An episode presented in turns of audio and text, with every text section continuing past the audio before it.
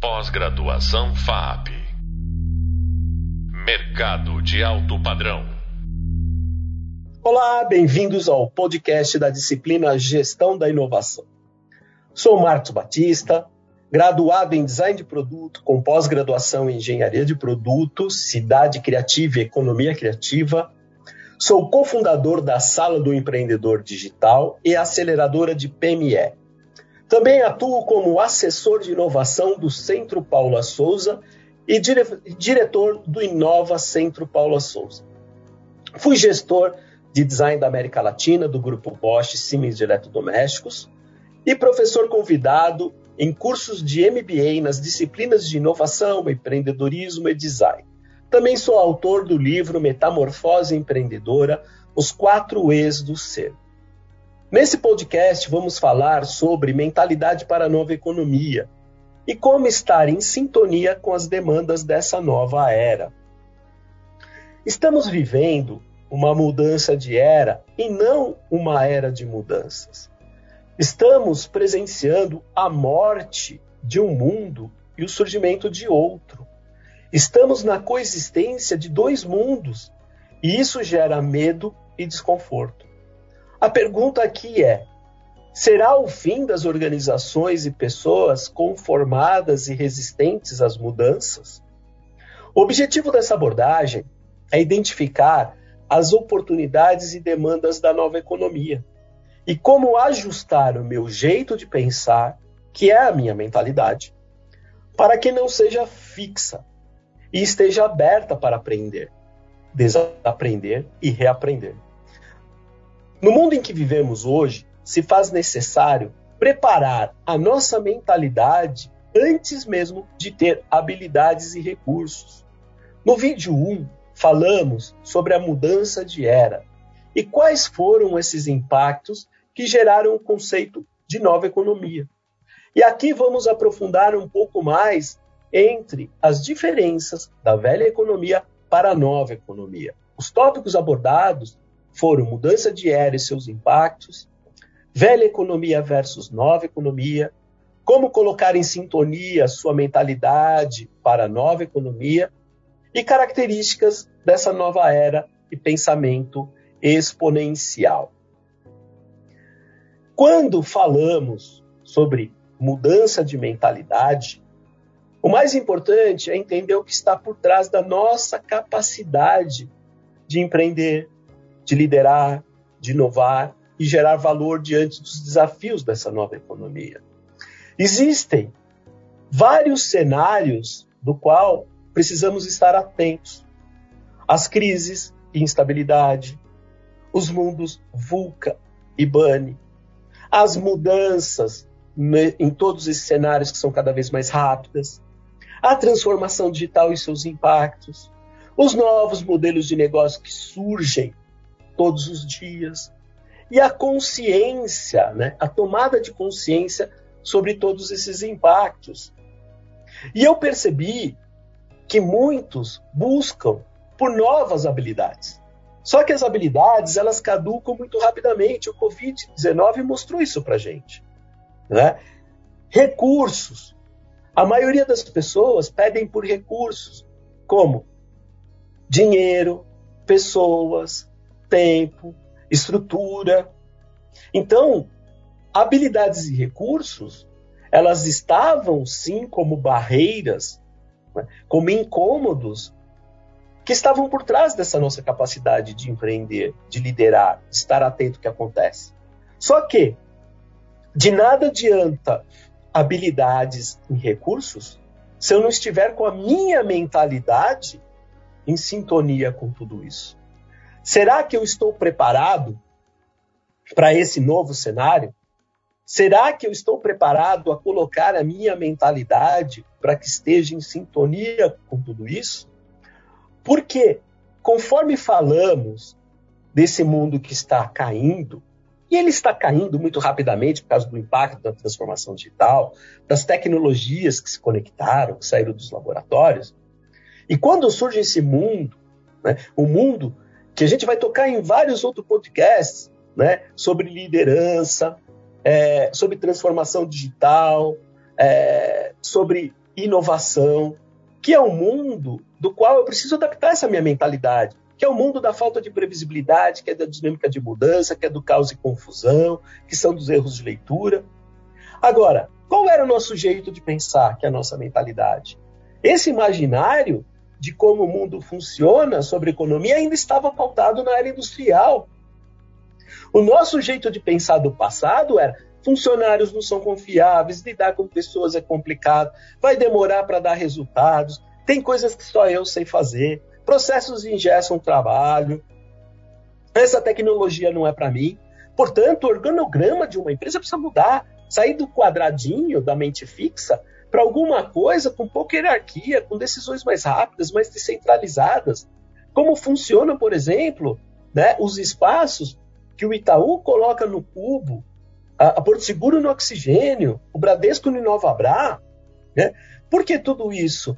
Porque muda a maneira de resolver problemas. Se antes desenvolvíamos produto substantivo, o carro, a cadeira, a casa, hoje desenvolvemos o verbo, que é como as pessoas vão se locomover, como as pessoas vão morar. E com a entrada da, da, da Covid-19, mais do que isso, a ressignificação, dar um sentido, dar um significado a tudo isso. Então, se entendermos que a mudança de velha economia para nova economia é uma mudança cultural, por quê? Porque foi a globalização digital, o acesso a todas essas informações, a tecnologia integrada. Então, se antes na velha economia, a organização tinha um pensamento linear, né? e a gente falou muito bem sobre isso, como que é o pensamento linear, aquele, aquele pensamento igual da linha de montagem, hoje a gente precisa ter um pensamento exponencial. Né? Conforme já falamos, um pensamento onde você tem os problemas, você tem equipes multidisciplinares conectadas para que uma ideia se transforme no mínimo produto viável. A comunicação da velha economia, eu queria ser top of mind, está na cabeça de todo mundo. A comunicação da nova economia é top of heart. Eu preciso falar com o coração. A pessoa precisa não mais entender que eu sou diferente, mas que eu sou desejado. A gestão da velha economia era sobre poder e ego. A gestão da nova economia é sobre liderança e espiritualidade. E aqui eu não falo de religião, Aqui eu falo de autoconhecimento. A aprendizagem da velha economia era eu transformar pessoas em mão de obra. A aprendizagem da nova economia é transformar pessoas em cérebro de obra. Saber para que servem exatamente o que estão fazendo. O comportamento da velha economia era individual. Metas individuais. O comportamento da nova economia hoje é o coletivo, é a colaboração. A economia e o consumo da velha economia era da posse, da escassez. A economia e consumo da nova economia é do acesso, é da abundância. Os valores estavam nas coisas, no mercado. Hoje os valores estão na experiência e reputação. A tecnologia passa da indústria 3.0 para 4.0 não é isso? E o processo, que antes era planejamento, hoje é mais experimentação. Antes era muito planejamento, e não que o planejamento seja importante, ele continua importante. Só que hoje a maneira de pensar, de agir, é experimentando. Então, em todo esse processo de transformação de mentalidade para a nova economia, o importante é o seu empoderamento o seu talento, né? Porque percebam, é, o importante aqui é entender como eu potencializo os meus saberes. Como é que eu potencializo os meus saberes de uma mudança de um modelo mental para uma postura mental? Então, é a transformação em busca do ser empreendedor. Depois desse meu talento, como é que eu protagonizo isso? O primeiro é essa transformação, o segundo é a protagonização.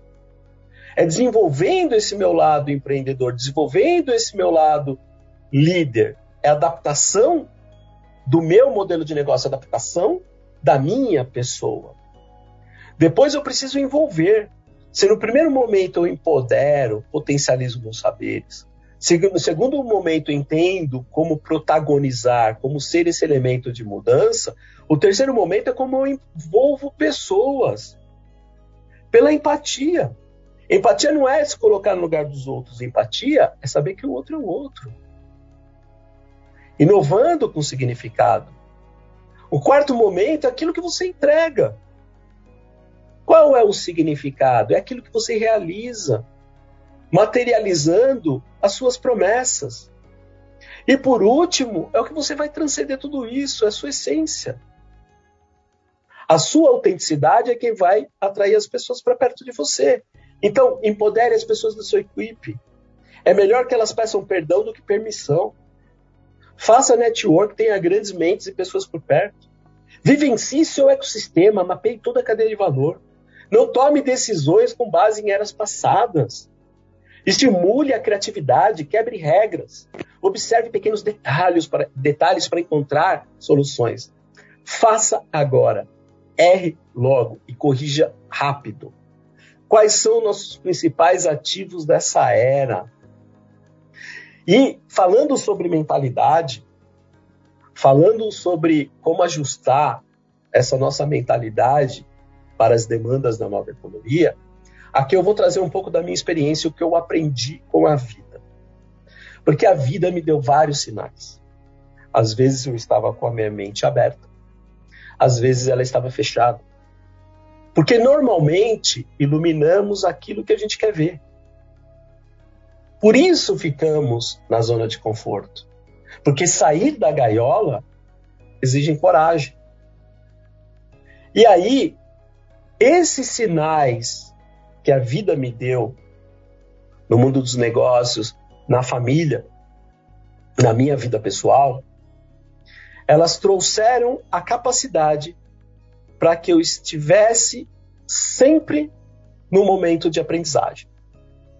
O primeiro ponto é como pensar positivo e não falso positivo. Antes eu entrava dentro da minha casa, eu chegava no departamento eu pontuava todas as coisas negativas. A negatividade, ela retroalimenta outras pessoas. Então, como eu trazia a positividade, não pelo falso positivo, pela aprendizagem. Aquilo que eu vi que era positivo e falava o porquê aquilo foi positivo. Segundo sinal, a responsabilidade a confiança. Aprendi que o custo da desconfiança é muito grande. E que quando eu falo do tal novo normal, que é uma babaquice, porque é exatamente sobre o normal que a gente não deve voltar, devemos voltar melhores, que a normalidade você vendia quando tinha muita previsão. Quando você fala que é normal tal coisa, você está querendo tirar o peso da responsabilidade das suas costas. E isso foi mais uma coisa que eu aprendi a confiança colaborativa, corrigir minhas falhas e não transferir a responsabilidade. Terceiro ponto de mudança de mentalidade que a vida foi me mostrando. Foco energia onde eu controlo, onde eu não controlo, eu terceirizo. Isso é autoconhecimento.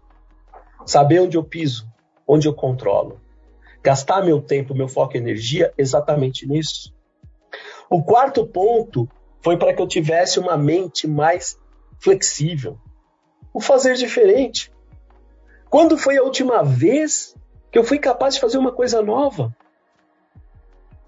Eu entrei no momento de não mais me comparar, mas sim me inspirar. Entender que eu não posso ser o melhor, mas eu faço o meu melhor. O quinto sinal que a vida me deu foi sobre compromisso e vontade. Olha só, uma sociedade só tem chance quando os homens de bem têm a mesma audácia dos corruptos. Por que, que nós, homens de bem, somos dominados por dez corruptos que comandam uma nação, por um PCC que comanda uma comunidade, por uma máfia que comanda o empreendedorismo local, porque trabalhamos sobre a lei do menor esforço. Não temos compromisso, não temos vontade. O sexto sinal que a vida me deu foi sobre ter um equilíbrio, entender a diferença de ilusão e realidade. Assim como no filme Matrix, né, que mostra as duas pílulas. Em que mundo você quer viver? No mundo construído aos seus prazeres ou no mundo que você constrói a sua realidade? Qual o nosso centro? Aquilo que nos alimenta e acolhe. A consciência, ela nasce pelo contraste. Precisamos desses contrastes para entender, para ter consciência. E no mundo tão desequilibrado, onde eu busquei equilíbrio, num lugar que me acolhesse, num lugar que fizesse eu entender o que é realidade, não o mundo da ilusão. O sétimo sinal, a vida me mostrou o seguinte: que o meu tamanho em vida é o tamanho da minha generosidade. Você é o tamanho da sua generosidade. Quem tem muito ou quem doou muito? No final das contas, é no campo do ser, não é do campo do ter.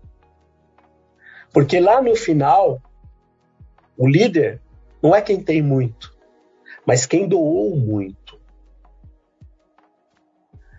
E o último sinal a vida me deu sobre o que é transformação. E a transformação, ela está entre os três pilares: a morte, o tempo e a vida. Morte é a única certeza que a gente tem, mas a gente dá as costas para ela. Porque a maior tragédia da vida não é morte, é o tempo. Porque o tempo é perecível, passou, acabou. No momento que você está perto da morte, o que você mais quer ter é mais um minuto de vida para resolver tudo aquilo que você não resolveu. Para dar valor exatamente àquilo que você deveria ter dado valor. E aí tem o pilar vida, que está muito ligado ao amor, que é a única coisa que você pode controlar. A tua vida. Então, ocupar um lugar no mundo de forma mais produtiva. Sair melhor do que entrou. Porque a única maneira que a gente tem de se eternizar é nos outros. E a gente só vai entender isso quando entender os três pilares: vida, tempo e morte. Assistam o filme Beleza Oculta. O personagem conversa com esses três: com a vida, com o tempo e com a morte. Então, a minha mensagem é: no final das contas, no final da vida, no final de um curso, no final de um projeto, a coisa mais triste que tem é você olhar para trás e só ver que só reclamou, só gerou desconfiança, só gastou tempo e energia onde não tinha controle, ficou esperando a vontade ao invés de fazer algo, que nunca foi capaz de fazer nada diferente, que sempre esperou algo ao invés de viver e achou que ia viver para sempre. Encerrando essa disciplina, o importante aqui é uma reflexão sobre como se posicionar diante das mudanças e como estar em sintonia com essas demandas. O que realmente vai diferenciar as organizações bem-sucedidas das outras nesse novo contexto de era e economia não serão apenas as tecnologias que adotam, o capital financeiro que detém, mas sim o desejo de aprender todos os dias. Sobre esse tema, Convido você a saber mais no Hub Leitura, com os temas Reflexões de uma Nova Era e Um Novo Olhar a partir das Mudanças. Também ler os livros Nova Economia, do autor Diego Barreto, no livro Metamorfose Empreendedor, Os Quatro Eixos do Ser, de minha autoria, e Startup Enxuta, do autor Eric Ries, que são indicados também no Hub Leitura da disciplina. No próximo podcast falaremos sobre transformação digital, como as empresas e startups estão se posicionando e se adaptando a esse novo mundo. Aplicar esses conceitos requer preparar nossa mentalidade ao novo, requer fazer algumas renúncias e explorar melhor nossa rede de contatos. Até a próxima. Pós-graduação FAP Mercado de alto padrão.